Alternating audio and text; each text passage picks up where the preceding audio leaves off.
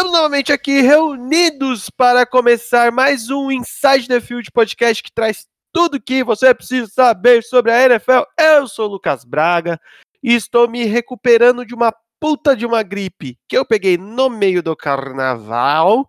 Olha aí, pode ser o Coronga chegando, viado. Comigo sempre ele, o próprio Corona encarnado, o senhor Bruno Braga. Carnaval é uma loucura, rapaz vai pra pitada, faz a porra louca toda e aí volta doente. É um verdadeiro Sandarno do, dos podcasts. Caralho.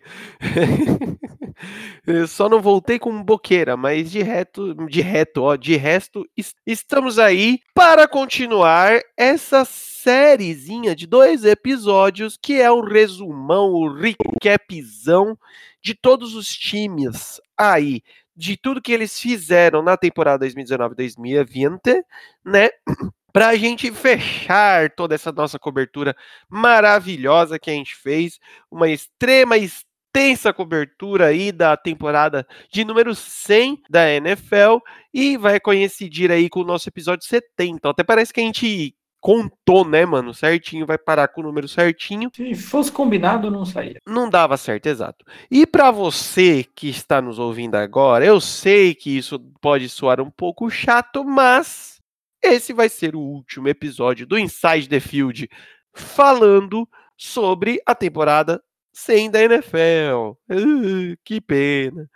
Exato, a gente vai encerrar essa nossa cobertura neste episódio e aí a gente só vai voltar agora lá para abril, mais ou menos, que é quando temos o draft, né, Bruno? Exato. Já está rolando aí combine, né? Já temos bizarrices, né? Uns QBs com umas mãozinhas pequenas, uma galera que não quer ir porque foda-se, né? Porque é apenas uma uma gincana oficial, né? Mas. Um dia pra você ficar pagando de palhaço lá. Exato. Exato. E aí, a gente já tá fazendo as anotações, já estamos fazendo a pauta, porque aí temos é, toda a parte do draft, temos, teremos o episódio pós. É, pré-draft, depois pós-draft e tal. Então, para vocês não ficarem viuvinhas, teremos outras coisas rolando aí que eu irei é, anunciar em breve, mas fiquem espertos aí que essa lacunazinha que o Inside the Field vai fazer, vai fazer falta para vocês, será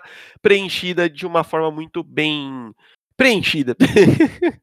Porque apesar de jogo mesmo só voltar lá em setembro, né, que ainda tá longe, mas daqui a pouco já tá aí também, né, que passa rápido pra caralho. Todo esse tempo aí de abril, maio, junho, julho e agosto, tem coisa pra caralho, um monte de doideira pra acontecer. Então, essa que é a parte da hora, né? Cara, eu vou ser bem sincero que eu também acho a parte que os, sai os, os episódios, pelo menos, do podcast, os melhores.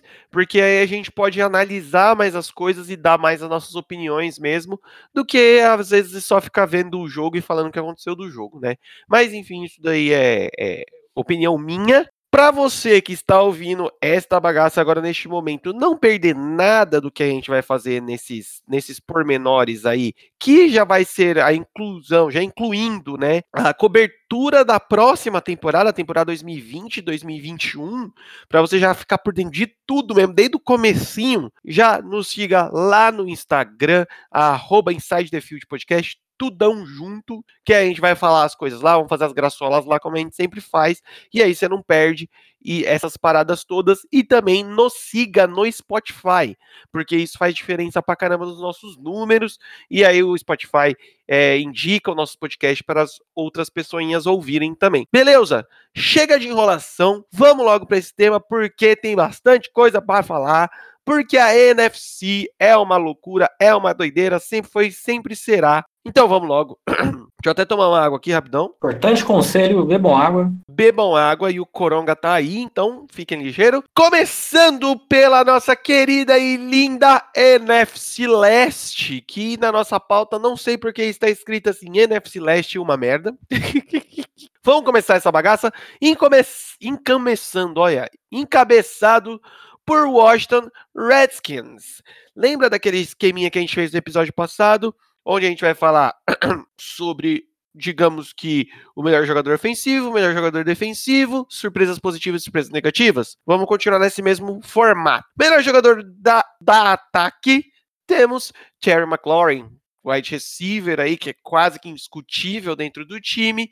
E na defesa tivemos Montez Sweat, o Ed, que também foi uma outra coisa, tipo, indiscutível dentro do time, né? Dois jogadores que, apesar desse time ser uma zona, ser qualquer coisa, são muito, tipo, icônicos dentro do time, vamos falar assim? Passaram a ser, né? Que fazem parte aí da, da geração Meninos da Vila de, de Washington, né? Ambos draftados em 2019. O Montesuet, ele acabou, ele já veio com, digamos ali, com mais hype ao lado da escolha do, do Dwayne Haskins e acabou se provando bem, apesar de ter sido uma defesa que, né, qualquer coisa. E o Terry McLaurin foi, tipo, mano, a, a, grande surpresa, né, no meio de tanta merda, ter tido um jogador tão constante, produzindo tão bem e também na sua primeira temporada, né. Foi uma parada muito é, estranha de ver para um QB.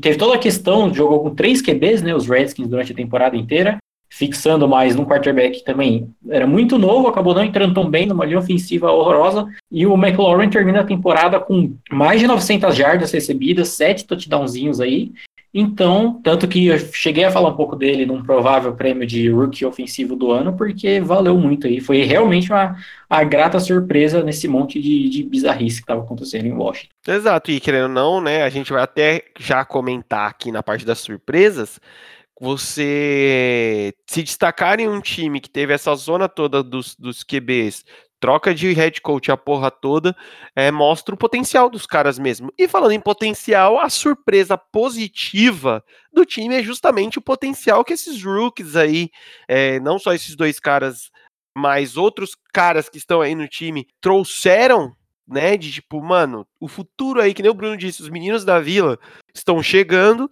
e a surpresa negativa, como eu acabei de mencionar também, o desastre que foi o coach staff desse time, né? Uma coisa realmente bizonha, né? É, em relação ao coaching staff, ficou uma coisa muito largada, digamos assim, porque o, o Jay Gruden foi demitido ali na semana 3, 4, não lembro certo? E aí simplesmente seguiu com algum técnico interino X até o final. Se não me engano, já era, obviamente, parte da comissão técnica, só deixaram ele como interino e seguiu até o final da temporada de qualquer jeito.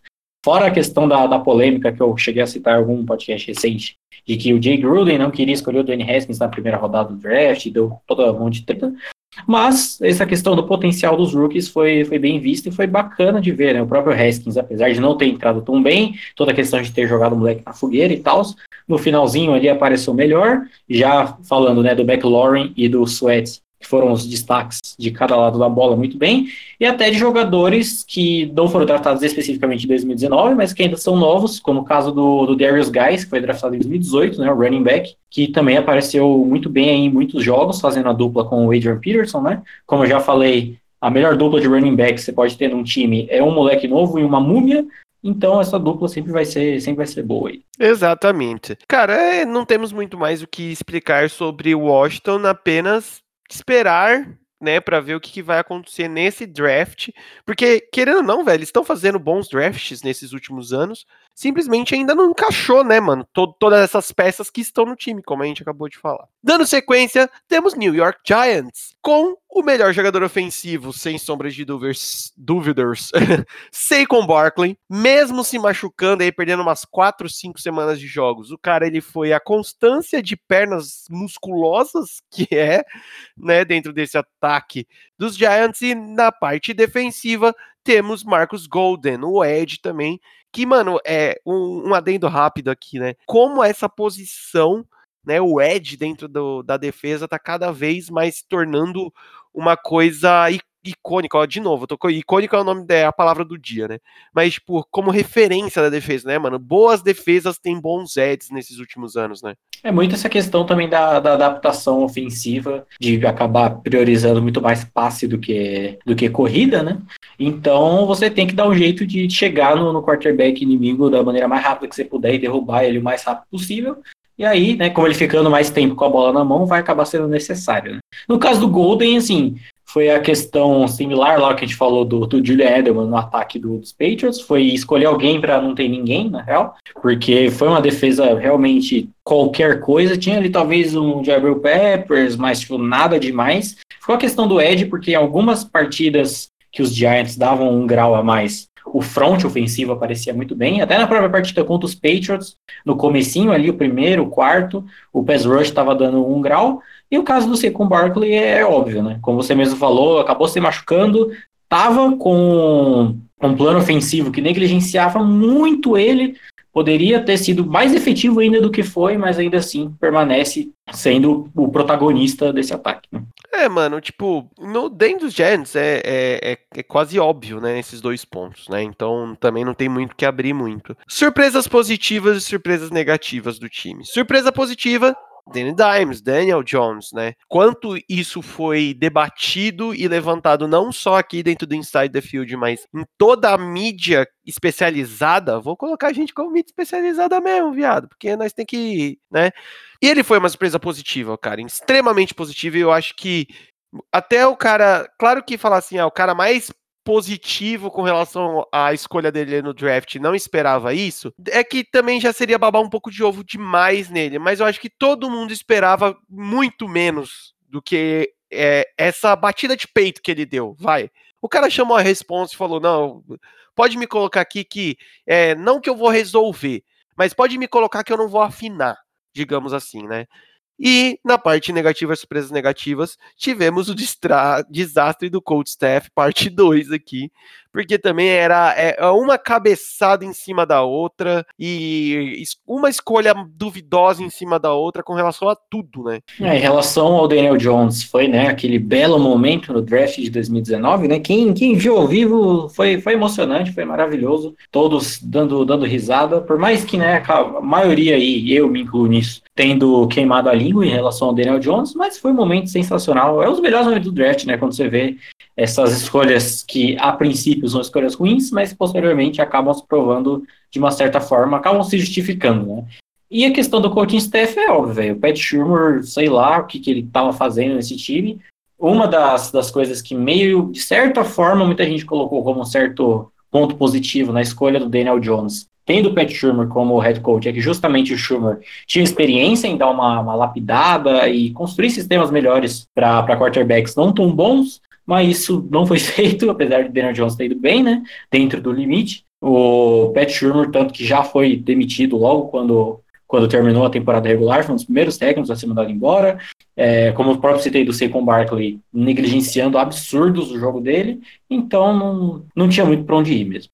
É, não, não tinha, assim, e não tinha muito para onde ir, por mais que a, a galera bata bastante no Pat Sherman, e sim, ele tinha muitas decisões questionáveis, cara, a gente já falou muitas vezes que basicamente os Giants não tinham um time, né? A gente tem o Saquon Barkley, temos o Daniel Jones, tô falando aí do ataque. Quem é o principal recebedor desse time até então? Era o Golden Tate. Tipo, não tinha muito para quem você passar a bola. Ele não tinha, o Daniel Jones, no caso, não tinha muita proteção da linha. É, o Saquon machucou no meio da, da temporada, então o moleque sangrou sozinho, digamos assim. Então, é, foi um bagulho muito louco. Então, tipo assim, quando a gente fala do coach staff, a gente não tá falando único exclusivamente do head coach, a gente tá falando de toda a parte administrativa, digamos, do time também, porque também passa por eles. Dando sequência, temos Dallas Cowboys, o time All-American, que eu não entendo porque a galera adora botar essas porras aí, mas enfim, destaques positivos tivemos no ataque Emery Cooper, óbvio, wide receiver aí que, mano, estou de joelhos rezando para que ele resolva vestir verde. E na defesa temos Jalen Smith, linebacker, né, que, cara, também, né, porra. Eu acho que a maior revolta de, dos times da NFC Leste é que, sem sombra de dúvidas, o melhor time no papel, com melhores peças, que era para chegar na casa do caralho e peidou bonito na tanga, foi os Cowboys. É, é, é. Principalmente depois do no começo de temporada, assim, né? Que teve acho que quatro, cinco, coisa assim, vitórias seguidas, e jogando bem, com um ataque muito bem chamado e ajustado e tal. Mas depois, quando começou a dar merda, veio tudo de uma vez, assim, né? E no caso do Amari Cooper foi a questão da, da destaque com constância ao longo da temporada, quando tava dando N bostas, principalmente o Prescott, às vezes sofrendo muita pressão, ou com a mania dele de segurar a bola mais, que ele já tá até meio que largando um pouco de fazer isso, mas ainda faz um pouquinho. E o Cooper virava aquela constância, né, de que N jogos no finalzinho, assim, achava um passe absurdo para o Amari Cooper ele fazer alguma coisa, não é à toa que salvou meu, meu fantasy várias várias vezes. Ele terminou aí com uma média de 15 jardas por, por recepção, uma coisa absurda assim, e oito touchdownzinhos marcados, então foi o foi de longe assim o principal num ataque que tem, tem um corpo de recebedores bem bem amplo, né? Acabou sendo o principal e o Jalen Smith muito porque os Cowboys têm uma das melhores duplas de linebacker da liga, basicamente, que é o Jalen Smith com o Leighton Van Der Esch, só que aconteceu que o Leighton Van Der Esch se machucou ali, mas da metade da temporada para frente ele perdeu praticamente todos os jogos daí para frente, e o Smith acabou tendo que jogar meio que sozinho ali, alguns outros linebackers, obviamente, jogando no lugar do, do Ash, né, o Sean Lee e outros caras, mas acabava meio que sobrecarregando muito, né, apesar de ter uma, uma linha defensiva boa, é, era a grande, o grande destaque defensivo do time era essa dupla de linebackers e ter deixado tudo para um cara só e ele ter conseguido se virar sozinho foi, foi realmente bacana de se ver. É, perform, performou muito bem, né, velho? É, sozinho depois da, da perda do Van Der Esch, porque basicamente eles fecham, né, essa metade do campo aí. Basicamente, tipo, mano, você passou da da linha defensiva dos Dallas, você vai bater na paredona, que são esses dois caras, e basicamente Smith teve que sobrar sozinho. Surpresas positivas e surpresas negativas dos Cowboys. A surpresa positiva foi a performance de certos pontos da defesa. Acabamos de falar aqui que, mano, é uma defesa muito segura, né, velho? Digamos que em todos os pontos da defesa temos jogadores de, tipo, bom para cima, vamos falar assim. E a surpresa negativa é o que a gente tá batendo aqui, né? NFC Leste é uma constância, digamos, que é o desastre do Cold Staff parte 3. Porque, amigo, você ter as peças que você tem na mão, no caso dos Cowboys, e você performar tão abaixo digamos assim. Ou no caso que nem o Bruno pontuou, você começar de uma forma tão bem e do nada se cagalhar todo sozinho, não conseguir nem para playoffs, meu amigo, é, é foda, velho. A questão do, de certos pontos da defesa performando muito bem. Apesar da defesa dos Cowboys ter algum problema ali, principalmente em relação à secundária, mais especificamente com, com safeties, né? Um ponto que. Safety cornerback é um ponto que é meio marromeno. Mas no resto, como a gente acabou de falar, da dupla de linebackers, que é absurda, e uma linha defensiva que é muito boa, né? Robert Quinn, DeMarcus Lawrence, o Michael Bennett, que acabou indo parar lá depois.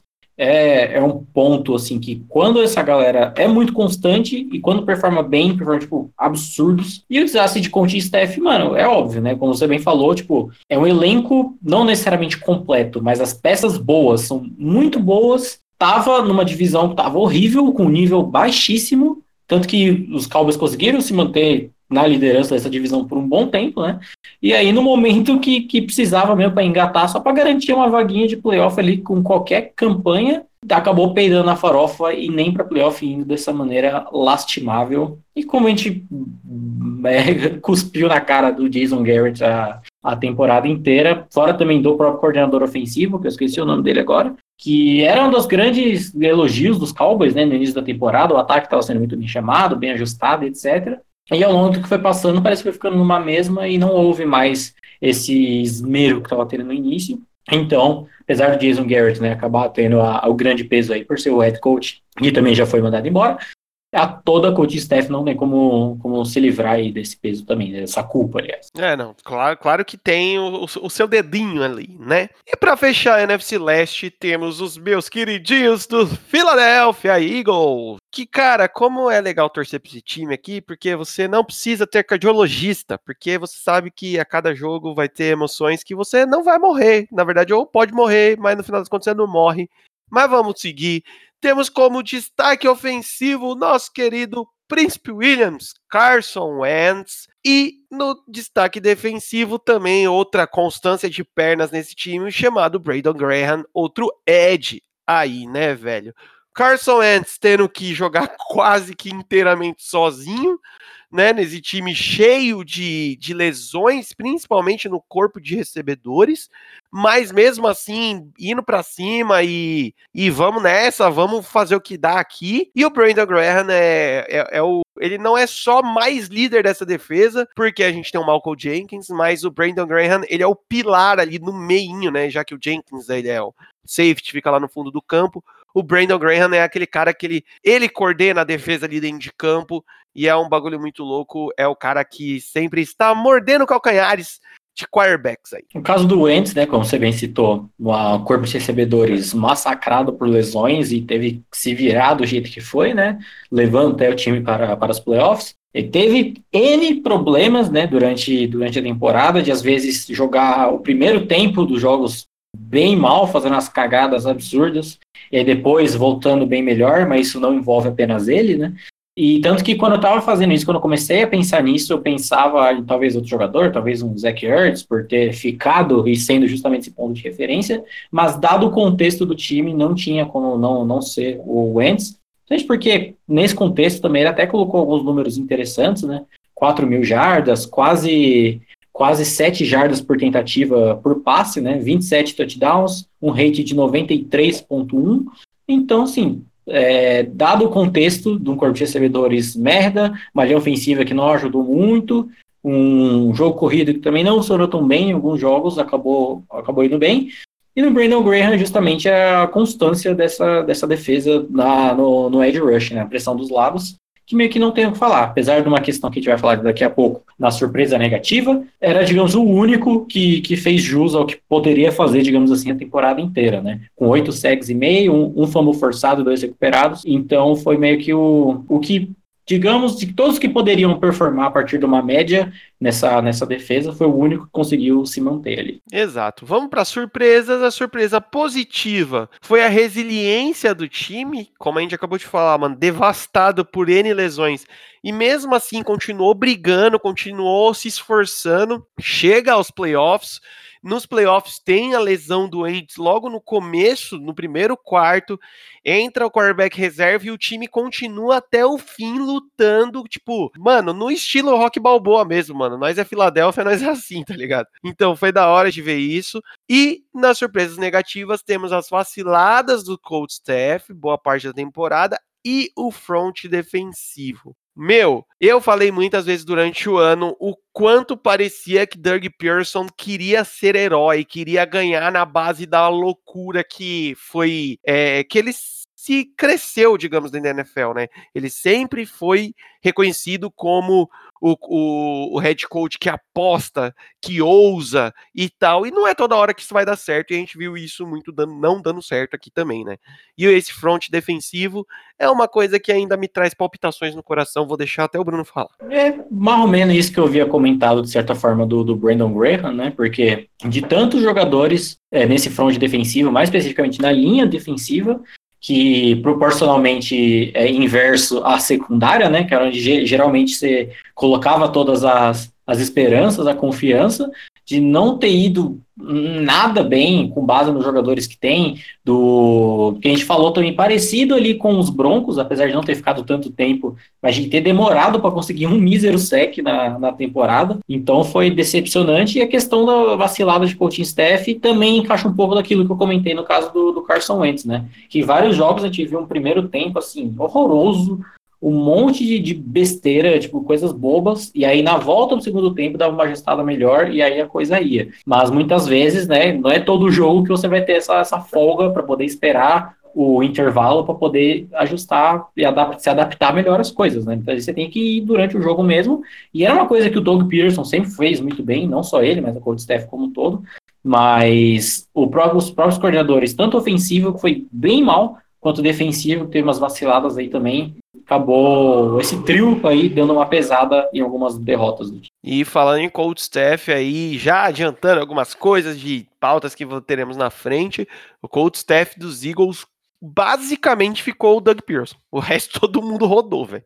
Mas enfim, né? Vamos falar isso em episódios específicos para isso. Vamos dar a sequência para a NFC Oeste, encabeçada pelos nossos queridinhos da Arizona Cardinals.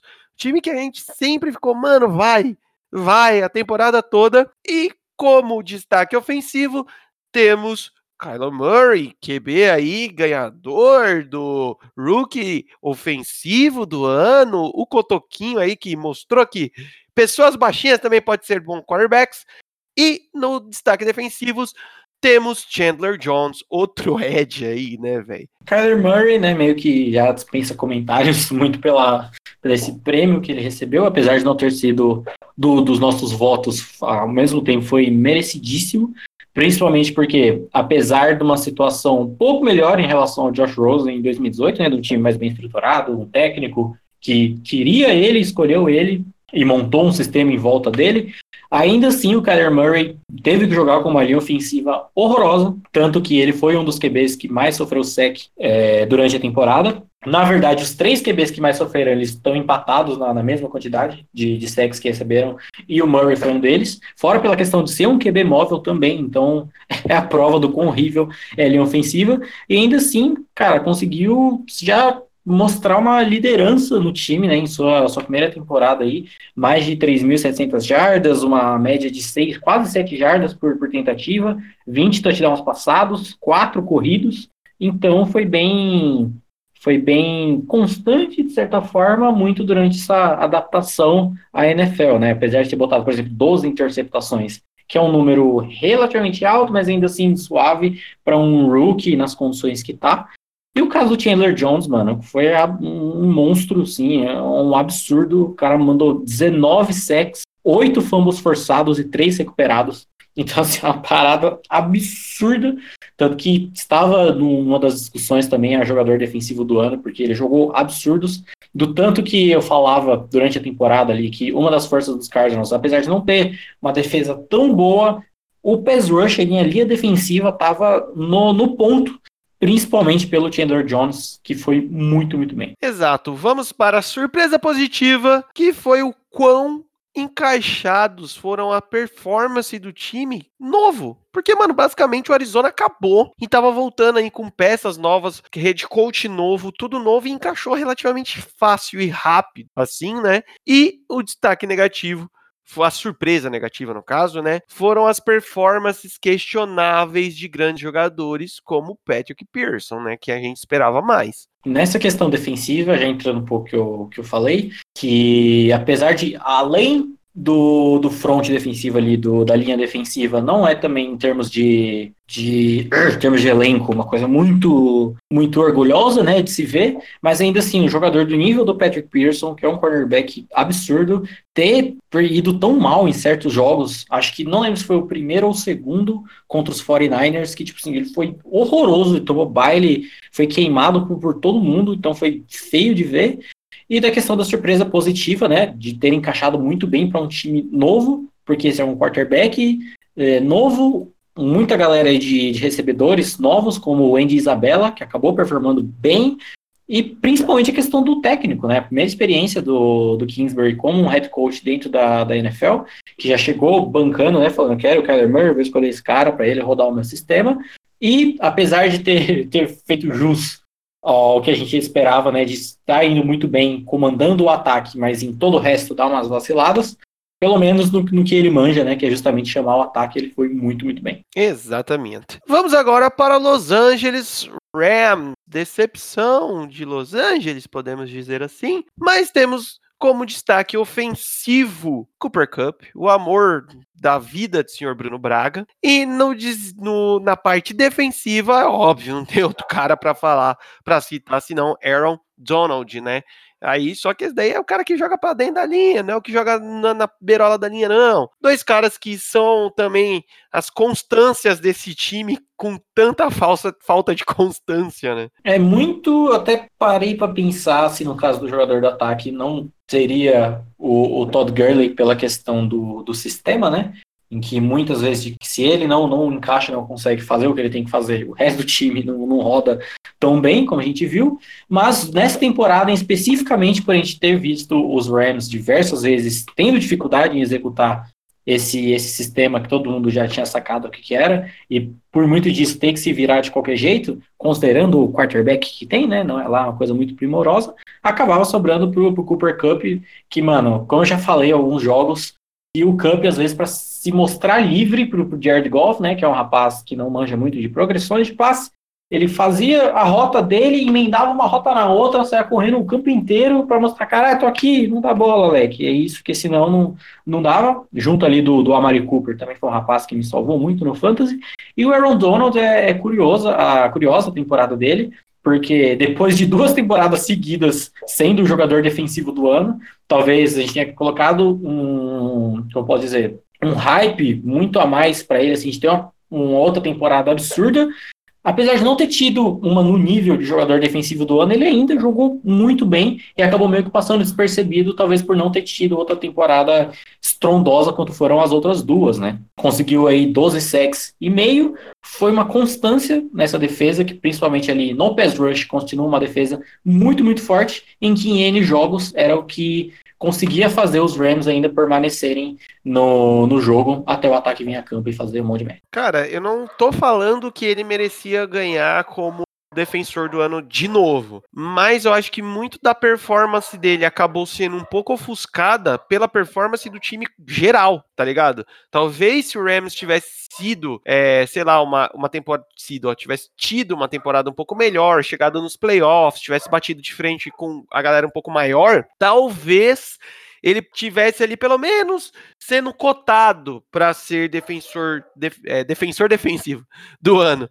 Então, assim, eu acho que passa muito por isso também. Aquele bagulho que a gente já falou algumas vezes aqui, que os prêmios, principalmente da NFL, é, englobam muito o contexto da coisa, né? Surpresas positivas do time, o retorno saudável de certos jogadores que lidaram com lesões e lesões sérias aí durante os últimos tempos, como o Cooper Cup e o Todd Gurley. E as surpresas negativas, o McVeigh, mano, não sabendo se renovar praticamente nada, velho. Eu acho que a única coisa que ele renova é a cueca, e olha lá, porque, velho, mais um ano que ele fez a mesma coisa, o trampo foi basicamente igual. E, mano, o, o, que ele sempre fez de bom, ele fez de bom, e o que ele fez de ruim ficou mais escancarado ainda. A questão do, do McVeigh, né, como eu falei aí durante a temporada, também é o grande outdoor piscando escrito eu avisei, porque já, já tinha, já estava esperando isso, ao mesmo, apesar de ainda assim ter ficado levemente decepcionado com isso, mas já era, pelo menos para mim, de certa forma, é, já já estava esperando isso. Aquele negócio, né, mano, no começo da temporada, se tinham duas apostas a se fazer sobre o Rams e sobre o trabalho do McVeigh, que era ou já deu, que foi o seu caso, né? Que tipo, mano, ele não vai não vai ter como. E no meu caso que foi não, mano, ele tem capacidade de se renovar. E aí não foi, né? Pois é. E no caso do, do retorno saudável dos jogadores que se machucaram, no caso do Cooper Cup, que se machucou na metade da temporada de 2018, acabou perdendo o resto dela, não jogou nem, nem playoff, né? A gente viu o impacto que teve. Em relação ao Todd Gurley, que é, é, a grande ignição deste ataque, como já sabemos, e que mais na reta final ali nos jogos de playoff da temporada 2018-2019 acabou dividindo muitas carregadas com a grande porpeta CJ Anderson, que já ficava meio, meio estranho, né? Porque caralho ele estaria dividindo carregadas. E aí, durante a off-season, né, entre a temporada, comecei ali 2019, e você falando que o joelho dele ainda tava meio merda, os Rams subiram no draft para pegar outro running back, né, o Darrell Henderson, se não me engano, que acabou meio que não usado para nada, e foi, foi, foi bacana ver eles voltando e conseguindo jogar saudavelmente e exercer aí seus, seus papéis. Exatamente. Dando sequência, temos o time do MVP da temporada Seattle Seahawks né, mano? Porque, na moral, a gente vai continuar batendo nessa tecla igual o torcedor do New, do New, do New Orleans Saints fica chorando. Qual é, a, qual é o jogador ofensivo do time? Sem sombra de dúvidas. O MVP da porra toda, senhor Russell Wilson, quarterback, vulgo Paulinho Gogó, que gosta de curtir o carnaval brasileiro. E na defesa tivemos o Jadevon Clowney, Ed que veio de, de mamata aí pro time, né, mano? E olha que assim, Pra ser destaque defensivo nesse time, realmente só um cara vindo de fora, né? É, falando em carnaval, uma coisa que a gente não comentou, devia ter comentado lá na parte dos Giants, né? É que os rapazes vieram aqui, tava Daniel Jones, tava Saquon Barkley, tava Sterling Shepard, num rolê altamente aleatório com Ronaldinho Gaúcho. Então, calcule o que esses meninos, que esses meninos fizeram, aprontaram aqui no, Acho que era no Rio de Janeiro, sei lá, foda-se. Rio de Janeiro, é. Porque, mas, porra, de carnaval de São Paulo, caralho. ah, sei lá, né? Aqui nos bloquinhos, baforar um loló, sei lá, enfim. Né, tom, tomar uns melzinhos. Exato. E aí, falando então, né, sobre o Seahawks, que, cara, Russell Wilson nem, nem tem o que falar. Mano, eu vou dar duas, duas estatísticas, sendo que uma tá ligada à outra, então acaba sendo três. Questão de jardas, que ele passou das 4.100 jardas, com uma média de 8 por tentativa, ou seja, era mais praticamente né, um first down aí por passe, né? E aí, quando eu falei que o Kyler Murray tinha sido o quarterback que mais recebeu sacks na temporada, nessa temporada, né, temporada 2019, que ele estava empatado com outros dois quarterbacks. Um desses quarterbacks era o Russell Wilson. Ele também foi um dos que mais recebeu sacks, com 48 sex. Olha que, que delícia. E ainda assim, ele me mete um rating de 106.3. Olha que, que, que maravilha. Então, cara, você vai falar o quê, tá ligado? Fora quase 5 jardas por tentativa correndo com a bola também. Então, mano, cara, com essa linha ofensiva lixo, com esse plano ofensivo lixo, com o running back lixo, com dois negros recebendo a bola, mandar isso tudo, parça é, é inacreditável. E o Jadivion Clowney, que apesar de alguns momentos polêmicos aí, né, umas batidinhas meio, meio furiosas demais em certos jogadores. Em certos quarterbacks, tirando, tirando eles dos playoffs, né, tipo isso. Como já citei, né, no final do podcast passado, aquela bela troca da grande, grande administrador Bill O'Brien, né, que acabou mandando ele pro, pro Seahawks, foi um Ed que era meio, dá um pouco de pena de ver ele jogar, principalmente contra times que tinham uma linha ofensiva muito boa, porque era sempre o lado dele, geralmente ele alinhava no lado direito, né? Você via ele indo para cima do, do tackle, ou do guard, né? Do offensive tackle, e ele ia chegando, chegando, chegando, chegando, e na hora que ele ia zaralhar o quarterback, ele fazia, o quarterback fazia o passe, ele ficava quase lá. E como você bem citou, que essa defesa não foi uma coisa muito primorosa, né? Então o único que conseguiu fazer um pouco a mais já foi o suficiente a grande tristeza ao linebacker lá, qual é o nome dele? Esqueci, eu hypei ele tanto, qual é o nome dele? Pera, preciso lembrar o nome dele. Qual o nome do linebacker do Seahawks, Lucas? Pica. Puta, não, não lembro. O único que sobrou da Legion of Boom, foi? Bob Wagner, lembra? Bob Wagner, é. Então, que poderia ter sido start, né? Mas acabou cagando no pau em N momento. Exatamente. Cara, rapidão, um bagulho que eu vi hoje que envolve Russell Wilson é sobre os quarterbacks mais rápidos, que tipo, aceleração mais rápida que já passaram pela NFL. E sabe qual é o bagulho bizonho dessa, dessa estatística? Que em primeiro lugar temos Michael Big Ben Roethlisberger. Michael Vick, óbvio. Depois Tom Brady. Depois temos Lamar Jackson. E em quarto lugar, temos Russell Wilson. Sabe quem tá em terceiro lugar com quarterback com maior, tipo, aceleração que passou pela NFL? Deixa eu pensar. Terceiro lugar? Mano, eu, eu, meu, meu cu caiu quando eu vi isso. E de qual time que era? É, se eu falar, você já vai acertar. Ou não. eu posso te fuder. É o Broncos. Peitão da massa, irmão. Ah, nossa. Peitão mandar, da massa. Eu ia mandar um John Elway. Ué, é o Peyton, velho. Tim Tebow.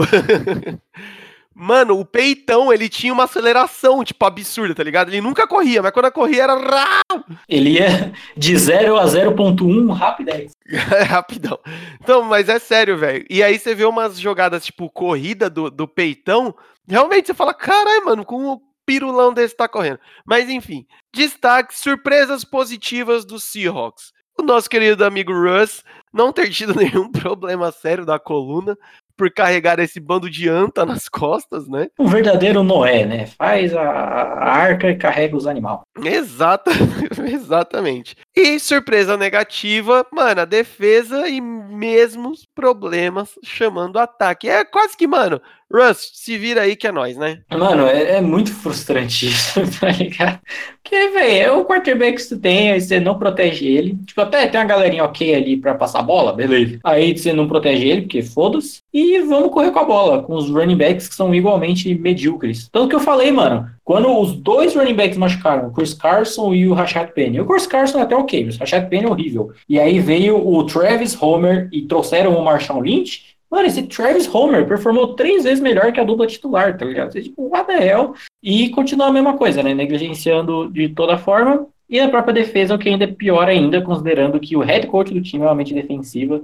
Então foi também, junto ali na recepção do Bob Wagner, foi o Pete Carroll é, administrando essa defesa. Exato. Dando sequência, chegamos ao time que perdeu o Super Bowl, tá ligado, mano? O time foi foda pra caralho e nego lembra o time que perdeu o Super Bowl, tá ligado? É horrível, horrível. São Francisco 49ers, os meus queridos São Francisco 49ers. Chicão 49. Tivemos como destaque ofensivo, não tem como falar desse não for desse homem, senhor George Kittle faz um filho em mim, Tyrendão, monstro do caralho. E na defesa tivemos o DeForest Buckner, que, mano, na verdade, dentro dessa defesa aí, daria para colocar mais uns dois ou três nego aí, né, mano? Que essa defesa foi o cu do Judas. Não sei porque eu falei isso.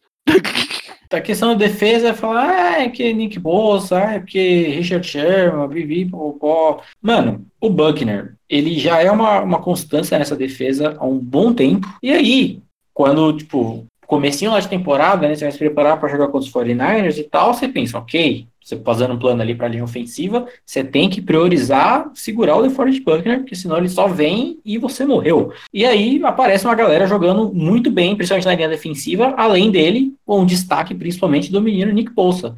Aí você fala, ok, então vou priorizar jogar para outro lado. Mas aí você solta o Buckner também. E aí o que, que você faz? Porque o Buckner, apesar de não ter tido os números tão absurdos quanto teve na temporada 2018, por exemplo, ainda foi bem, com 7 sacks e meio, dois fumbles forçados e quatro recuperados, o que é uma coisa muito importante. E era muito parte dessa defesa ser muito boa, porque era uma defesa que roubava a bola. E muito disso vinha justamente dessa pressão que era uma pressão que vinha muito forte pelo meio, como o caso do Buckner, o que soltava muito os lados para exercer o que, o que fizeram, principalmente do lado esquerdo ou direito, dependendo, né, do onde estava o Nick Bolsa. E no caso do Kittle, né, não tem muito mais o que falar, né, melhor terreno da NFL sem sombra de dúvidas, não só recebendo, como bloqueando, auxiliando o jogo terrestre, que foi muito importante para esse, esse time dos 49ers durante a temporada inteira. Então, não tem muito o que falar, além da, da carisma, né? Que é um homem carismático. Não, e assim, tem um monte de gente falando assim: é, qual é o melhor Tyrant atual da, da, da NFL? É, o George Kittle ganhou o Super Bowl?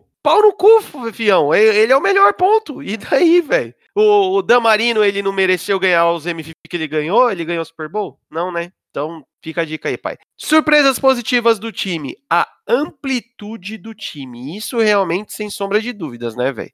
Ah, o como esse time. Eu acho que esse time, apesar de ter perdido o Super Bowl, ele foi um time mais dominante do ano. Porque ele jogava muito bem todos os setores, digamos assim. E a surpresa negativa foi o Shanahan ter cagado no pau em certos momentos, incluindo o Super Bowl. É, a questão do Shanahan Infelizmente, né, já está virando uma, uma constância na, na, carreira do rapaz, porque, mais uma vez, mas não se, como importante citar isso, que não se limitando apenas ao Super Bowl, né? Muitas da, das derrotas aí vieram, muitas, né? Das, várias derrotas tiveram essa temporada. Mas das poucas que tiveram, é, tinha ali uma, uma, uma pitada de cagada do Shannon. lembro principalmente do jogo contra os Ravens. Foi um jogo muito pegado e um play call bem marromeno ali no final acabou fazendo muita diferença. E a questão da amplitude, mano, justamente por ser um time que veio muito forte em todos os lugares, né, em todos os setores, e que, mano, ninguém esperava isso, ninguém, velho. Nem você, o torcedor mais fanático dos 49ers, você esperava isso, nem fudendo. Tanto que na maioria dos, dos, das análises é, antes da, da temporada, né? Incluindo a gente, a gente colocava ele com sete, oito vitórias, mais ou menos, né? A gente falava que foi bem no draft, fez as contratações bacanas, mas precisava ali de uma ou duas lesões para esse time dar uma, uma desmoronada. A gente ainda tinha um pé atrás em relação ao Garópolo, mas veio do, do jeito que veio. E destaque para um, um grande, abre aspas, analista americano, não lembro, não lembro o nome do cidadão, que ele, antes da temporada começar, ele colocou os 49ers com uma campanha de duas ou três vitórias, não lembro exatamente o que era. Você tá de parabéns, cidadão. Né? E o pior é que esse filho da puta deve trabalhar em alguma rede de TV e ganhar maior grana. Sim, sim, é de TV mesmo, de TV. Nossa, vai tomar no cu. Mas enfim, vamos pra NFC Norte, encabeçada pelo nosso querido Prometenos. Detroit Lions, que nos enganou mais que a Morena, nos iludiu mais que a Morena. Tivemos como destaque ofensivo. Olha, o primeiro time que é dividido destaque ofensivo entre Matthew Stafford, quarterback, e o Ken Galladay, wide receiver. E na defesa tivemos o Trey Flowers, o Ed. Mano, também esses jogadores aqui é, é, até complicado, né? Porque a gente passou o ano todo falando desses caras. Então, basicamente, não tem mais o que falar, né? Realmente foram caras de destaque nesse, nesses setores. A escolha do Trey Flowers, né? Novamente, voltando à questão de Julian Edelman no ataque dos Patriots. É, o, era ele ou ninguém. Tanto que era justamente o cara que mais tentava só lembrar, principalmente daquele jogo contra os Packers, em que houve aquele erro bizonho de, de arbitragem duas vezes em é, hands to the face, que não tava hands na face. E os dois foram marcados em cima do Trey Flowers, que de certa forma deram a vitória para os Packers, de certa forma, não, não totalmente. Mas muito disso, né, porque ela foi um time que tinha muita dificuldade em fechar jogos. Né? A gente viu muito isso durante a temporada inteira. Poderia ter vencido dos Chiefs lá no início da temporada e acabou cagando no pau. E no ataque acabou sendo dividido, justamente porque o Matthew Stafford vinha muito, muito bem, com uma temporada absurda. Só que ele acabou se machucando, infelizmente, é um cara que nunca tinha perdido jogo, jogos por lesões, acabou perdendo acho que mais a metade da temporada, né, por, por lesão, e acabou meio que sobrando pro Kenny Golladay, que é um wide receiver absurdo. É, mano, exatamente. Surpresas positivas do time. O trabalho do Daryl Bevel chamando esse ataque, que, mano, foi uma parada bizonha de, tipo, de inteligente, de interessante, de saber usar as peças que tinha na mão. E a surpresa negativa foi o trabalho do Patricia, principalmente ligado à defesa que, né, o cara fez o nome dele sendo o coordenador defensivo dos Patriots. Que é né, a grande questão, né, da, da galera que, dos agregados ali que saíram do Bill Belichick, principalmente relacionado à defesa. Esperamos que não aconteça o mesmo com o Brian Flores. Que é aquela questão, né? Você tá chamando a defesa dos Patriots, mas o head coach é o Bill Belichick, né? Então, qual é o seu verdadeiro trabalho ali, né? É igual você ser é, coordenador ofensivo dos Rams, tá ligado? Você tá lá, né? Sorri a cena e assim, tá lá na sua carteira de trabalho, escrito o que tu faz, mas não necessariamente você exerce isso, né? Mas, cara, do caso do Patrícia, principalmente englobando agora aquele de head coach, né, de comandar o time todo, de fazer ajustes, etc., um completo desastre. E é uma das grandes, grandes questões, como ele não foi mandado embora ainda, mas, enfim. Em relação a esse ataque chamado pelo Darrell Bevel, cara, foi muito da hora, até depois da lesão do Matt Stafford, que a gente via, mano, trick plays sendo chamadas, acho que foi no jogo da última, da última semana contra os Packers, contra o. Tava jogando com aquele, acho que é David Blau, né? O quarterback que jogou no, no lugar.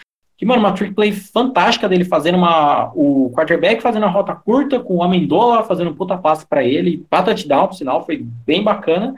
Tem um time que, apesar dos apesares, teve o lado bom, foi muito muito bacana de, de se assistir. Né? Exatamente, mano. E chegamos no time que a gente mais ama zoar, talvez, dentro desse, de todas as 32 franquias. Chicago Bears. Talvez de todos os esportes, né? de todos os esportes. Chicago Bears. Vamos lá. Destaque ofensivo vai para o, para o Allen Robinson, wide receiver, e eu me pergunto por quê, né? Mas daqui a pouco o Bruno explica. E na defesa, não tenho o que falar, né? Senhor Khalil Mack, o cara que é Ed e outsider linebacker, o cara que faz tudo e faz todos e eu quero uma camisa 52. Cara, o Allen Robinson, né, novamente, a escola Julia Edelman no ataque dos Patriots. Mano, a gente vai ter, o ano que vem nos prêmios, a gente vai ter o prêmio Julia Edelman. Boa, véio. boa. Boa. Julia, tem que ser específico. Julia Edelman no ataque dos Patriots de 2019, saca? é, é, é, pontual, pontual. E o Allen Robinson, principalmente porque, como eu citei em alguma, algum jogo dessa temporada, que ele tem que ser canonizado. Porque os únicos dois quarterbacks que ele jogou na vida foram Blake Bortles e Mitchell Trubisky, tá ligado? E o cara é bom.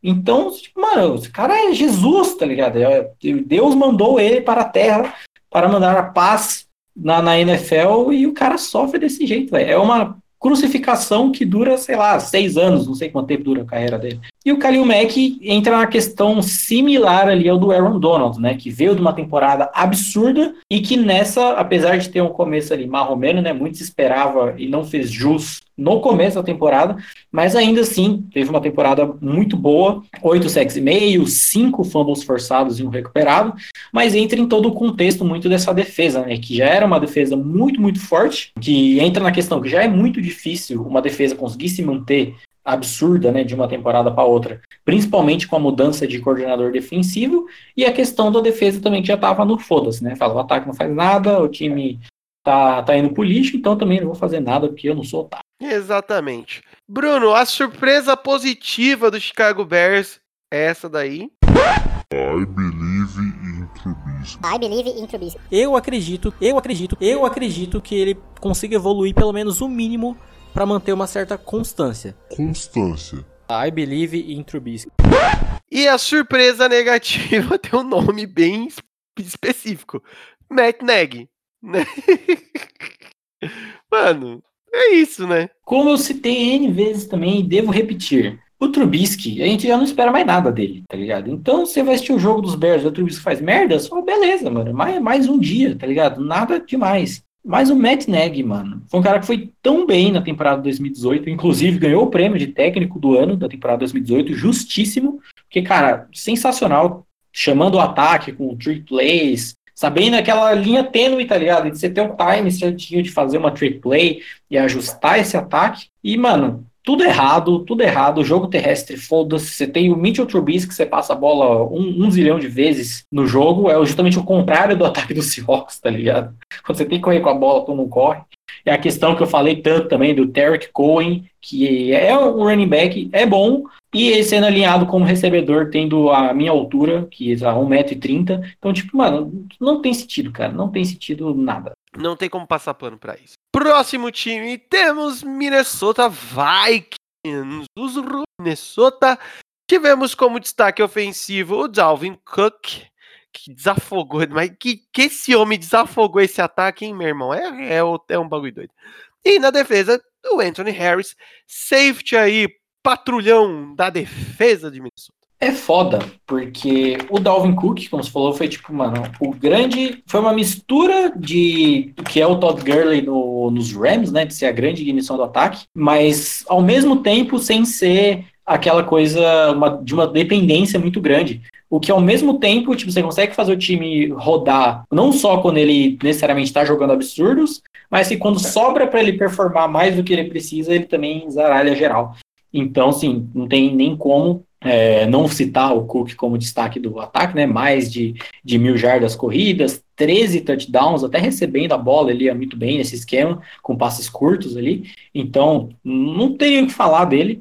E no destaque defensivo foi uma coisa difícil, porque é uma defesa que tem, tem grandes jogadores, e nessa temporada, desde a temporada, tem uma sequência, 17, 18 e agora 19, com caras absurdos, acabou meio que sobrando pro Anthony Harris, porque eu não vi muita gente falando sobre ele e eu gostei pra caralho da performance dele durante essa temporada, mas poderia ter ido pro Harrison Smith, pro Daniel Hunter, pro Everson Griffin, pro Anthony Barr, talvez, Eric Kendricks, mano, uma galera que foi uma defesa muito boa, então ficou mais um voto passional para o Anthony Harris. Exatamente. A surpresa positiva do time foi o funcionamento com um esquema mais bem feitinho. A gente já fala, a gente tinha falado bastante no começo da temporada, né, cara, que um head coach colocando, é, ajustando, dando uns tapinhas para cá, uns tapinhas para lá, dentro do time dos Vikings, a coisa ia dar uma melhorada boa e foi o que a gente acabou vendo.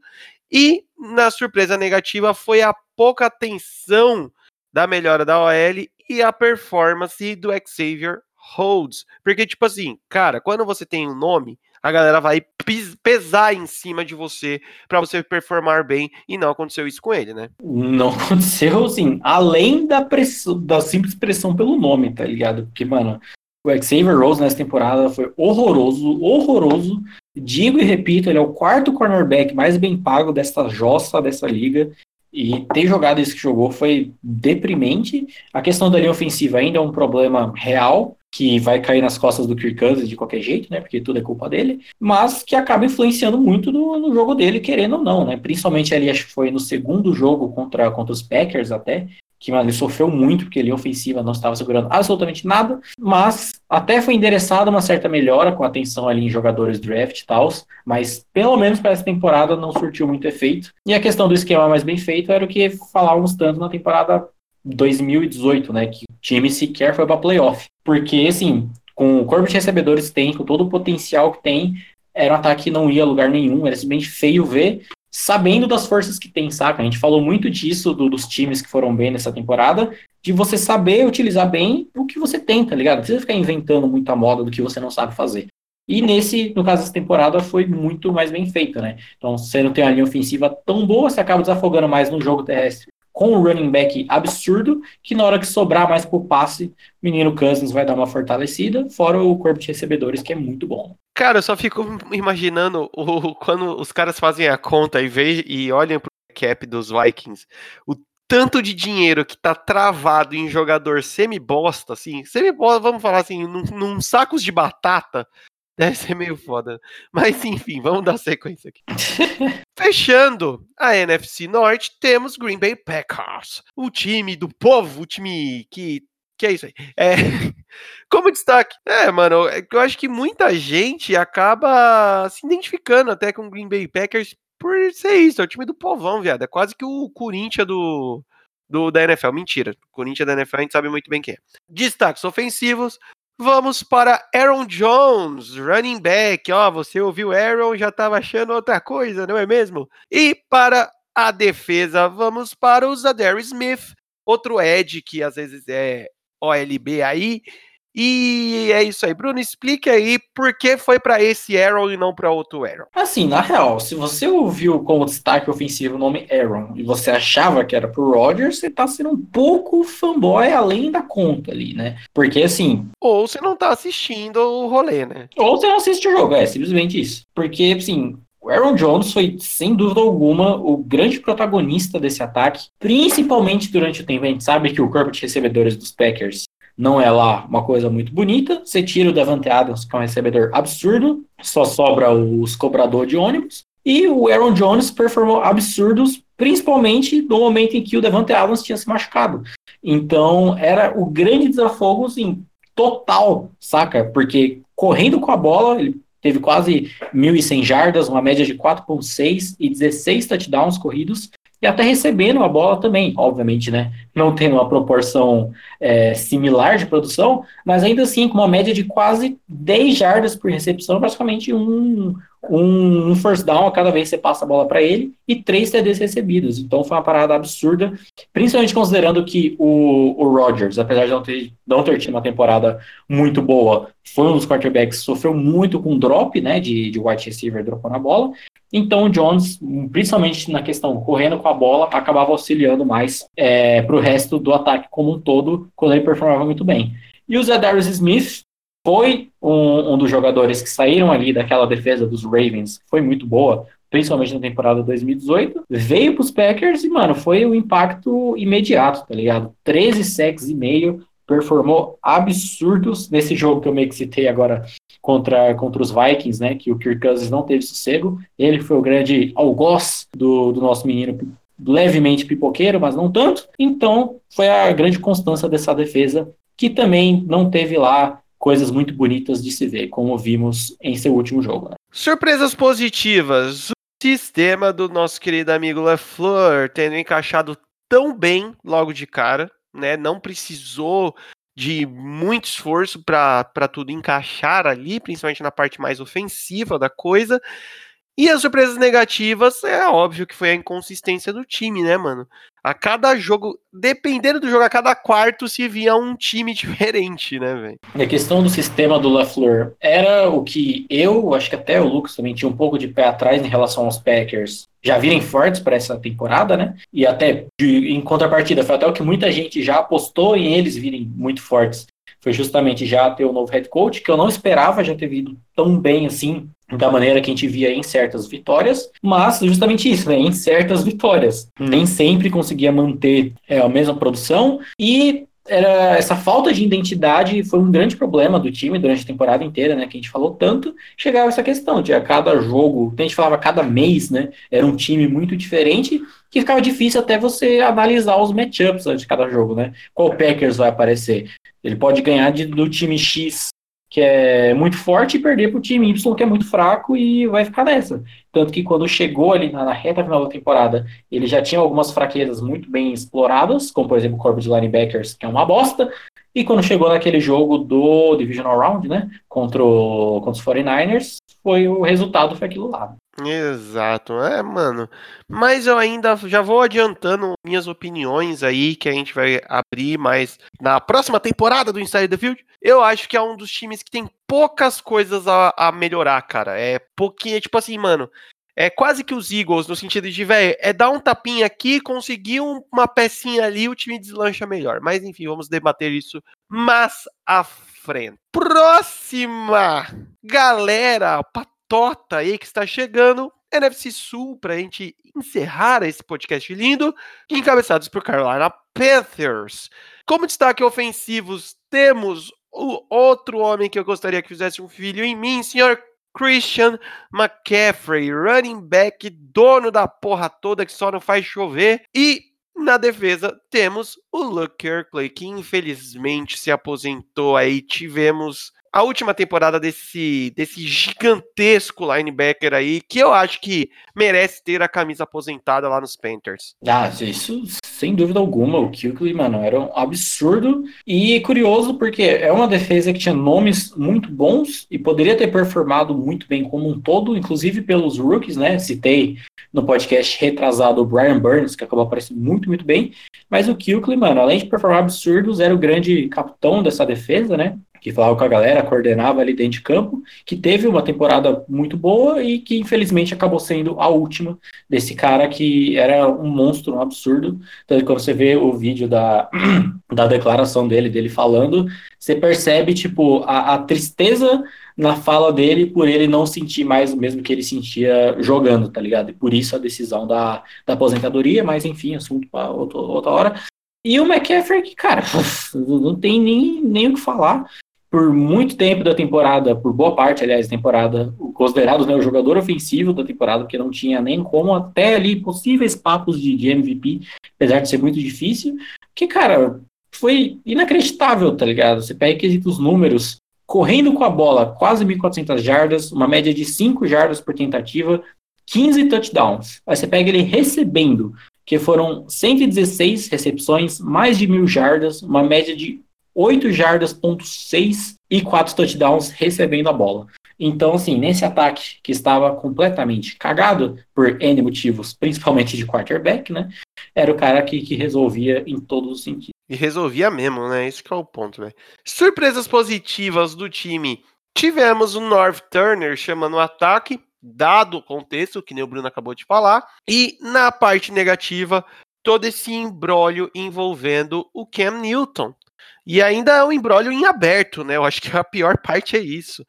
Né? É claro que a gente vai falar bastante disso na próxima temporada, mas, mano, é uma parada que bate muito também no, na moral do time no vestiário, né? A questão do North Turner, eu citei bastante durante a temporada, né? Que mesmo com quarterbacks horríveis, como estavam jogando, é, além da, do que o McCaffrey estava produzindo, ainda assim conseguiam é, fazer coisas muito bem, performar muito bem e se adaptar durante os jogos, como eu falei, dado o contexto, né, do jeito que o time estava, é, nivelando por baixo, digamos assim. E essa situação do Newton, mano, que é muito chata, você pega desde a temporada 2018, né? Porque era um time que estava vindo muito bem. Aí tem aquele jogo contra os Steelers que o TJ Watt arranca o, o ombro do Cam Newton fora. Aí ele é forçado em campo, com um esquema nada adaptado para um quarterback com o ombro machucado, e aí dá toda aquela merda. Aí para essa temporada você já pensa, porra, a gente considerava até os Panthers uma força real, considerando que a NFC é muito disputada, uma força real a talvez ir para um playoff, ficar em segundo lugar aí na divisão e tal.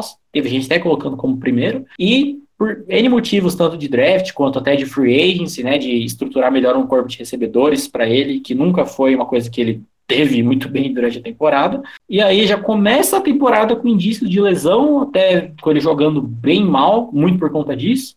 Aí, se der o fato que ele realmente estava machucado, e aí uma novela da porra até ele receber algum tratamento mesmo, sei lá o que o departamento médico de, dos Panthers estava fazendo, e que até agora a gente não sabe se vai ser trocado ou não. O que a gente tem de informação até agora é que o novo técnico do time, o Matt Rule, ele falou que quer trabalhar com, com o Newton, e o Newton falou que quer ficar, mas teve aquela resposta muito babaca, por sinal, do, do general manager, eu acho, do time, que perguntaram a ele em relação ao, ao Cam Newton, ele falou, ah, tiver, quando ele estiver saudável a gente conversa, né?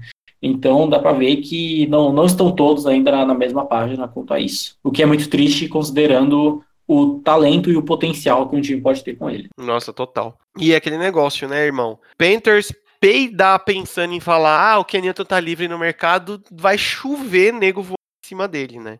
E tem muitos times aí que, que precisam, e muito. Falando em time que precisa e muito de quarterback, chegamos a Tampa Bay Buccaneers, né? Porque, amigo, qualquer coisa, né? Vamos lá. O destaque ofensivo desse time é o Mike Evans, wide receiver, que eu também torço a Deus para aceitar vestir verde, porque, mano, o que esse mano jogou esse ano, irmão, vá tomar no cu. E no destaque defensivo temos o Shaquille Barrett, Edge, e também sobe de vez em quando ali para fazer um outside linebacker. Acho bacana que o Lucas sempre disposto a ver jogadores novos na seleção brasileira, né? Muito bacana aí os reforços que, que podem ter para o nosso querido Tite. Mas, enfim. Não, na verdade eu tô falando que eu quero que eles joguem no Jets. Ah, sim, faz, faz sentido. Ou no Celtics, quem sabe, né? não, não sabemos. Quem sabe? Quem sabe o. Esquece. Então, o Mike Evans, ao lado ali do Chris Godwin, né, uma grande dupla de, de, recebedores, é a grande da válvula de escape, né? Vai o aleluia, como você bem falou aí no, no podcast de, de, das premiações, e uma hora ele vai receber o Mike Evans, que é um wide receiver absurdo, uma hora ele de fato ia receber, né? Nessa última temporada, ele passou das 1.150 jardas, uma média de 17,3 jardas por recepção e 8 touchdowns.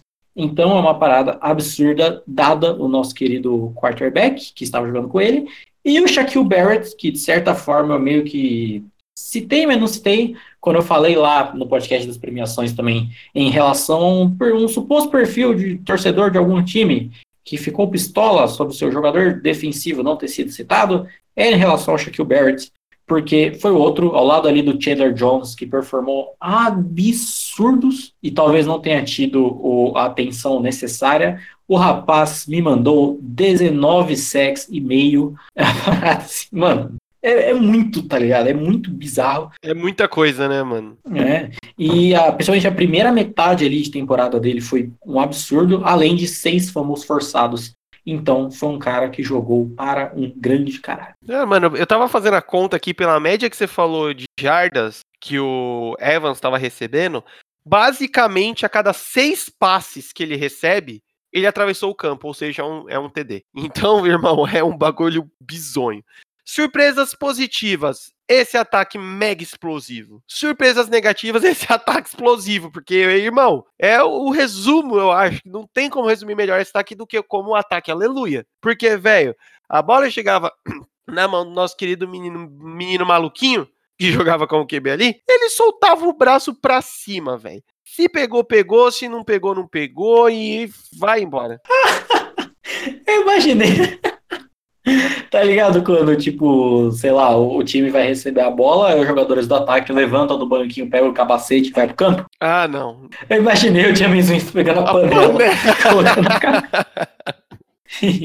Foi bem a cara dele fazer isso mesmo, né? É da hora que assim, ataque explosivo meio que define, né? Porque você não sabe para que lado que vai explodir, né? A, a, a, batata quente pode ser a favor, a favor de Tampa Bay ou não. E, mano, a piada pronta dessa off-season até agora, que foi a notícia que o James Winston foi passar por uma cirurgia nos olhos, que a visão dele não está muito boa. Então, foi tipo. É mesmo, é? É, é, é mesmo, é. Tanto que, de tantos jogos que a gente viu, até a gente já tinha mandado uns memes no nosso grupo aqui da, das internas, que era dele olhando com os olhinhos meio cerrados, assim, tá ligado? Descobriu que não era apenas memes, é realmente problema de visão que se refletiu das diversas maneiras possíveis. Né? É, o problema é de outra coisa ali também, né? Mas vamos só isso. Dando sequência, temos Atlanta Falcons. O time que perdeu o Super Bowl 51, tá ligado? A gente só vai falar assim agora. Só vai se referenciar os times que ganharam e os que perderam. Mas enfim. Destaque ofensivo, impossível não ser ele, nosso menino Julio Jones. Estou com raiva dele até hoje quando aquele jogo dos Eagles. Nossa senhora, aquela jogada dele vai tomar no meio do cu. E a defesa, na parte defensiva, olha, a defesa na parte defensiva, tivemos o Vic Beasley, outro Ed aí que também, né, temos que destacar alguém na parte defensiva, né? É bizarro, porque o Vic Beasley, tipo, ele veio pra ser, tipo, há muito tempo atrás, né? Não, não entrou no time essa temporada, para ser tipo o grande pass rusher do time, mas ele não é o grande pass rusher do time, ao mesmo tempo que ele é. tipo, ele não é um puta pass rusher, mas nos Falcons meio que acabou sendo porque meio que não tem ninguém para ser, tá ligado? É o Julian Edelman da defesa, porque o, a estrutura defensiva dos Falcons quando o time ia bem, que é uma coisa rara, é, era muito do, do, conjunto todo encaixando muito bem, tá ligado? Então, é, a linha defensiva ali com quatro jogadores alinhados, manda aquele forming rush, etc. Era todo o conjunto indo muito bem, não necessariamente um jogador. Então, você vai escolher um que seja ele. E o caso do Julio Jones é é chover no molhado, né? Não tem muito o que falar, mesmo com o time em frangalhos, no, pela segunda temporada seguida, né? Conseguiu ali botar suas quase 1.400 jardas, com uma média de 14 jardas por recepção e 6 touchdowns, principalmente ali aparecendo nos momentos cruciais, como foi esse no jogo contra os Eagles, que foi maravilhoso. Exatamente. Surpresas positivas dos Falcons. Ah, mano, que isso para mim realmente foi foi um turning point aí. A estruturada que o time deu após a metade da temporada foi bizarra porque a gente comentou muito aqui o quanto esse time tem potencial e o quanto era inexplicável a desgraça que estava desenvolvendo. Então, ali a partir da, mano, tem da rodada mais ou menos, o time mostrou os Falcons que a gente esperava, de certa forma, até de certo momento, né, na medida possível. E a parte negativa, surpresa negativa, é o quão zoneado ainda é o trabalho da comissão técnica de Atlanta. É bizarro, porque é outro time que o head coach é uma mente defensiva e que, principalmente nessa primeira metade da temporada, era uma defesa mal treinada, tá ligado? Os cornerbacks, tipo, não, não sabiam a, tipo, que tipo de técnica de cobertura que eles tinham que usar. Mano, era uma zona absurda. E a gente já entra no caso da surpresa positiva, que é da melhora do time pós metade da temporada. Porque, assim, eles terminaram a temporada com sete vitórias e nove derrotas. Da semana 1 até a semana 8, eles ganharam um jogo foi justamente esse contra os Eagles. E aí, a semana 9 foi a bye week deles, e aí a semana 10 foi aquele jogo contra os Saints lá no Superdome, que, mano, todo mundo, incluindo a gente aqui, a gente fala, vai, esse é o jogo que o Dan Quinn vai cair, tá ligado? Esse jogo, ele serve para isso, para demitirem o Dan Quinn, que obviamente eles vão ser espancados pelos Saints lá em New Orleans, e o Dan Quinn vai cair. Tipo, é perfeito, tá? o universo fez esse jogo para isso. E aí os Falcons ganharam. A gente, que porra é essa? E aí foi isso, tá ligado? Muito porque essa, como eu comentei do, do Vic Beasley, essa estruturada que toda a unidade defensiva deu, e o ataque começou a funcionar melhor. E aí, da primeira metade, tipo, da semana 1 a 8, tendo vencido um jogo só, da semana 10 a 17, eles só perderam dois. Então foi uma mudança bizarra, tá ligado? Total, velho. Total. E, é, mano, é estruturada que a gente sempre pensou e acreditou que ia acontecer. Só não acreditava que ia ser no meio da temporada. Enfim, o importante é que ela veio. E para finalizar, temos New Orleans Saints, o time que, como destaque ofensivo, temos o jogador ofensivo do ano, Michael Thomas. Indiscutivelmente um dos melhores wide receivers da liga. E na parte defensiva, de novo, ele, Cameron Jordan, né? Sempre ele, na verdade, nessa defesa do Saints, né, velho? É, o cara é o, é unânime ali, né? É, o cara passou por altos e baixos nessa defesa, né? Desde que, que talvez para muita gente que acompanha a, a, liga mais recentemente, que pelo menos para as últimas duas, três temporadas, que já vê o Saints como um time muito forte como um todo, né? Houve a época que, mano, a defesa do Saints era tipo uma das maiores piadas da liga, tá ligado? Era tipo. Era pior que a defesa dos Chiefs de 2018, saca? Era horrível. E o Cameron Jordan sempre foi esse cara que se manteve durante todo esse tempo, tanto que né, tem a piada, o meme, que o Cameron Jordan nunca teve ajuda aos, aos lados dele também, né, que ele jogava com os isopor ao lado, e com toda essa estruturada que os Saints deram até defensivamente, foi um cara que manteve e sempre jogou bem desde então, E o Michael Thomas, que, cara, assim como no, na, no corpo de recebedores dos Packers, que é um cara absurdo e os cobrador de busão do lado, o Michael Thomas é o, o, cara que faz a diferença de uma maneira inacreditável. Não é à toa que setou 11 milhões de recordes. Um deles é o de mais recepções em, em da sequência de 16 jogos numa temporada, que ele teve 149 recepções nessa temporada, passando aí das 1.700 jardas, uma média de quase 12 jardas por recepção e 9 touchdowns, apesar de umas leves polêmicas né, em relação ao uso dele estratégico, de só fazer rodas muito curtas, para o Brees soltar a bola rápido, enfim, é indiscutível a importância dele nesse ataque e a qualidade dele individual também. Exatamente. E você falou de, dos cobradores de ônibus do lado, eu só pensei que é um. No caso do Green Bay, principalmente, mas no New Orleans ainda tem um cobrador de ônibus consegue dropar a moeda da tiazinha pagando ali na, na catraca, né? Porque é foda. Surpresas positivas do time. A estabilidade que o time manteve pós-lesão do Drew Brees, né? Porque, mano, eu lembro que eu falei isso, mano. Drew Brees machucou, acabou. Esquece New Orleans, se fuderam, gostoso. E não, mano, se eu não me engano, eles não perderam, né, enquanto o Brees estava fora. E a surpresa negativa, o quão limitado vinha se, se mostrando em certos aspectos do ataque, que acabou culminando no que aconteceu nos playoffs, né? Que, mano, infelizmente, mais uma vez, é o New Orleans que tá chegando nos playoffs e pirocada. É, a questão da, da estabilidade depois da, da, lesão do Brees foi justamente isso, né? Tirando o jogo que o, o se machucou, que saiu no meio, foi contra os Rams, eu acho. É, todos, acho que foram o quê? Três ou quatro jogos que o Terry Bridgewater foi o titular, e aí com um plano de jogo muito bem estruturado, envolvendo melhor o jogo terrestre e tal, eles ficaram invictos né, durante esse tempo, com o Terry Bridgewater como titular oficial desses jogos.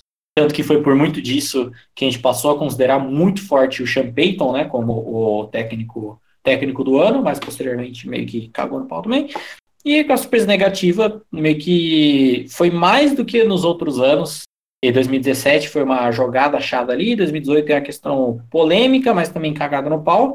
E nessa foi, tipo, totalmente cagada no pau, porque não foi simplesmente um momento X do jogo, né? foi o jogo inteiro, que foi o wildcard contra os Vikings, que foi, de certa forma, deprimente, considerando o potencial do time e o quão feio acabou sendo, né? A gente lembrar que, tipo, era só passe curto que o Bruce estava dando, é o primeiro passe longo que ele tem, ele é interceptado, e o, o primeiro, se bobear, acho que o único passe realmente longo que deu na partida foi o Tyson Hill, tá ligado? Então foi, foi bem feio de ver a performance do Saints daquele jeito. Na, naquele, naquele jogo era um Saints totalmente apático, né, velho? Foi, foi, foi bizarro. Mas é isso aí, galera. Espero que vocês tenham curtido não só esse episódio, mas como toda a cobertura dessa temporada que nós encerramos hoje aqui, é, a gente ainda não tem a data correta, 100%, ó, tal dia o Inside the Field volta.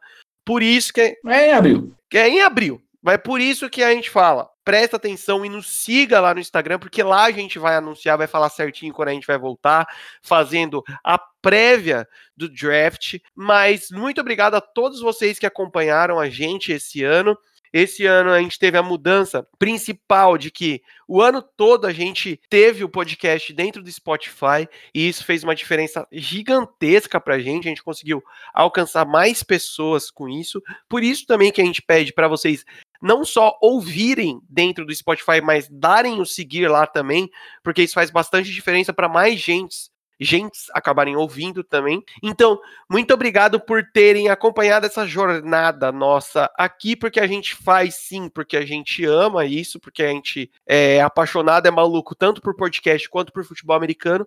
Mas é óbvio que se não tivesse o apoio de todo mundo aí que ouve, dando playzinho, a gente já teria parado. É óbvio. Muito obrigado, senhor Bruno Braga. Essa foi uma caminhada doida a nossa segunda temporada que a gente acompanha, mas a primeira que a gente acompanha de, tipo, fazendo a cobertura fullzaça, absurda, né, velho? Foi, foi tenso e foi da hora, porque, sendo sincero, tipo, no final da temporada 2018-2019, tipo, apesar de gostar de fazer dessa toda questão de análise e tal, eu, sinceramente, não estava satisfeito da maneira que, que eu fazia.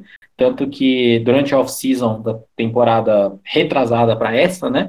É, tipo, assisti muito, tipo, jogo antigo, tape de outras coisas, tanto acompanhando para analisar coisa do draft, estudei bastante, então foi mais é, gratificante de fazer sabendo, tipo, todo o esforço que eu tive para melhorar e ver que de fato melhorei bastante. Então foi bacana ver a evolução do, do podcast como um todo, que foi simplesmente resultado, né? Considerando que essa foi a primeira é, temporada que a gente fez completa, desde lá de draft, tudo até Super Bowl, e tá falando até agora, basicamente. Então foi muito da hora. E tinha uma, uma pausa mais que justa aí, né? Primeiro, porque a gente precisa, segundo, porque não tem o que falar também. Então, quando a gente voltar, já voltar full power falando sobre tudo isso e mais um pouco. É, não, a gente precisa também de um descansinho, né? Porque para arejar a cabeça e, e, por mais que a gente ame futebol americano, a gente precisa de um respiro de futebol americano por um, um, um, tempo também. E aí a gente vai voltar sempre tentando, que nem você acabou de falar aí, melhorar as coisas, melhorar o formato, melhorar edições e coisas do gênero. Então vamos ter bastantes coisas aí que estamos analisando para mudar, para melhorar. Então é isso, cara. De novo, muito obrigado por todo o esforço. Muito obrigado você que nos ouviu essa temporada toda aí. Respirem, tomem bastante água, que não falei. Cuidado com o coronga aí. Fiquem espertos que um novo podcast está surgindo. E tchau!